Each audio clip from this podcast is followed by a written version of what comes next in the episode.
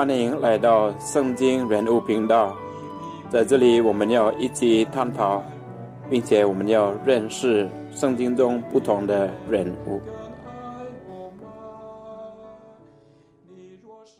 圣经人物第三集介绍罗王马尔古，有教友就问：罗王马尔古是不是跟罗王总督同一个人呢？所以今天我们一起看。《若望总图》，《若望总图》是新约五卷书的作者，就是罗望福音。三封以他的名字命名的书信，就是《若望一书》《若望二书》和《若望三书》，还有《若望末世录》。若望是耶稣三人小组的核心之一，就是与伯多禄和雅各伯一起。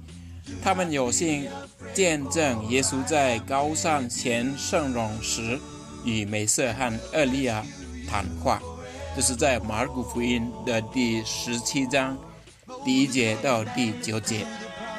他在十二个门徒中的重要性随着他的成熟而成长。耶稣被钉在十字架上之后，他成为耶路撒冷教会的支柱。就是在加拉大书第二章第九节，我们可以看到，他与波多禄一起为耶路撒冷团体服务。是在总督大事录第三章第一节、第四章十三节、第八章第十四节可以找到这事实。最后，他被罗马人放随到巴特摩岛。在那里，天主启示给他宏伟的意象。若望中途是雅各伯的兄弟，而雅各伯也是耶稣十二个门徒其中之一。两个兄弟一起被耶稣称为伯纳尔格，意思是雷霆之子。这就描述了若望关键的性格。两个兄弟的特点是热情、激情。和充满野心的，早期与耶稣相处的时候，若望行动、说话，有时候会贸然、鲁莽、冲动的，也会侵略到其他的人。马尔谷福音的第九章提到，他禁止一个人奉耶稣的名赶出魔鬼，因为他不属于他们十二个人。因此，耶稣轻轻地斥责他。说没有人能以他的名字赶出魔鬼，然后转身说他的坏话。在路加福音的第九章第五十一节到五十四节提到，他们两位兄弟要耶稣把火从天上降下来，毁灭拒绝欢迎耶稣的撒玛利亚人。耶稣也一样斥责他们缺乏宽容和爱。若望对耶稣的热心。也受到他天生野心的影响。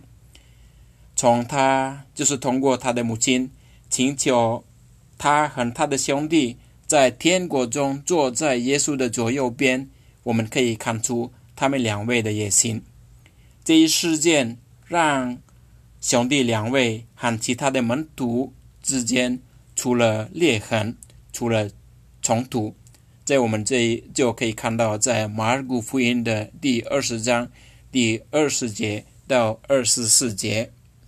虽然年轻的时候他的个性没有那么完美，但晚年的若望好像变成了另一个人一样。他开始明白，如果想要成为伟大的，他必须要谦虚。这个是在若望福音的第十三章第四节到十六节。可以找到，唯有若望福音记下耶稣洗门徒的脚，耶稣这样的行动一定对若望产生了很大的影响。当耶稣被钉在十字架上的时候，他对这个年轻的门徒有了足够的信心，所以他把他的母亲交给若望照顾。若望也非常重视这个使命。从那天起，若望照顾玛利亚，好。像照顾他自己的母亲一样。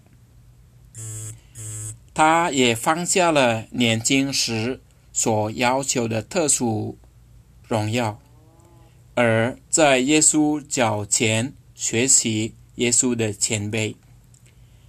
这种改变的态度，一定使他能够在帕特摩岛上住在山洞里，忍受监禁，与他所爱的人隔绝，承受。残酷的对待。在末世录一开始，他介绍他自己：“你们的弟兄，并在耶稣内与你们共患难、同王权和同忍耐的。”在末世录第一章第九节，他已经学会超越世俗的苦难，而看到天上的荣耀。若望热衷于宣讲真理。对若望来说，除了耶稣之外，圣经中没有人更认识、更了解真理。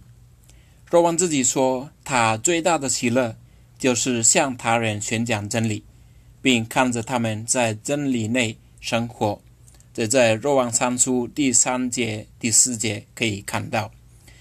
他最强烈的谴责就是针对那些。自称是信徒，但曲解了真理，并导致他人误入歧途的人，在《若望一书》第二章第四节，他毫不犹豫地称他们为假先知和反对基督的人。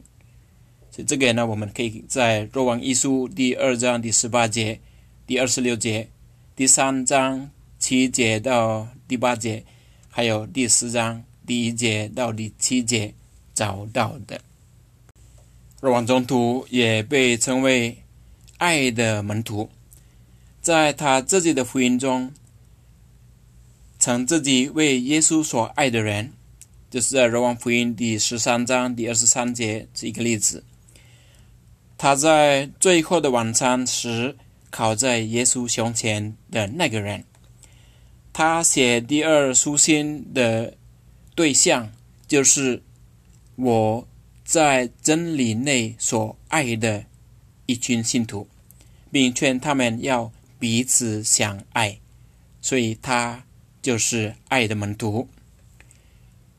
我们从若望的生活中可以学习几个美德：首先，对真理的热情必须与对人的爱相平等。缺乏对人的爱，这热情就会变成严厉的批判；相对的，缺乏辨别真理的能力，可使爱变成滔滔不绝的多愁善感。第二个，缺乏同情与天主的恩宠，自信很勇敢会转变为骄傲自大。自信是一种美妙的美德，但如果没有谦逊谦卑，这会变成自吹自擂和派外的态度。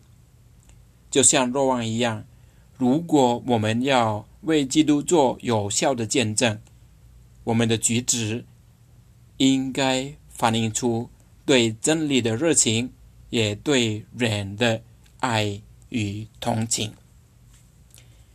天主降福。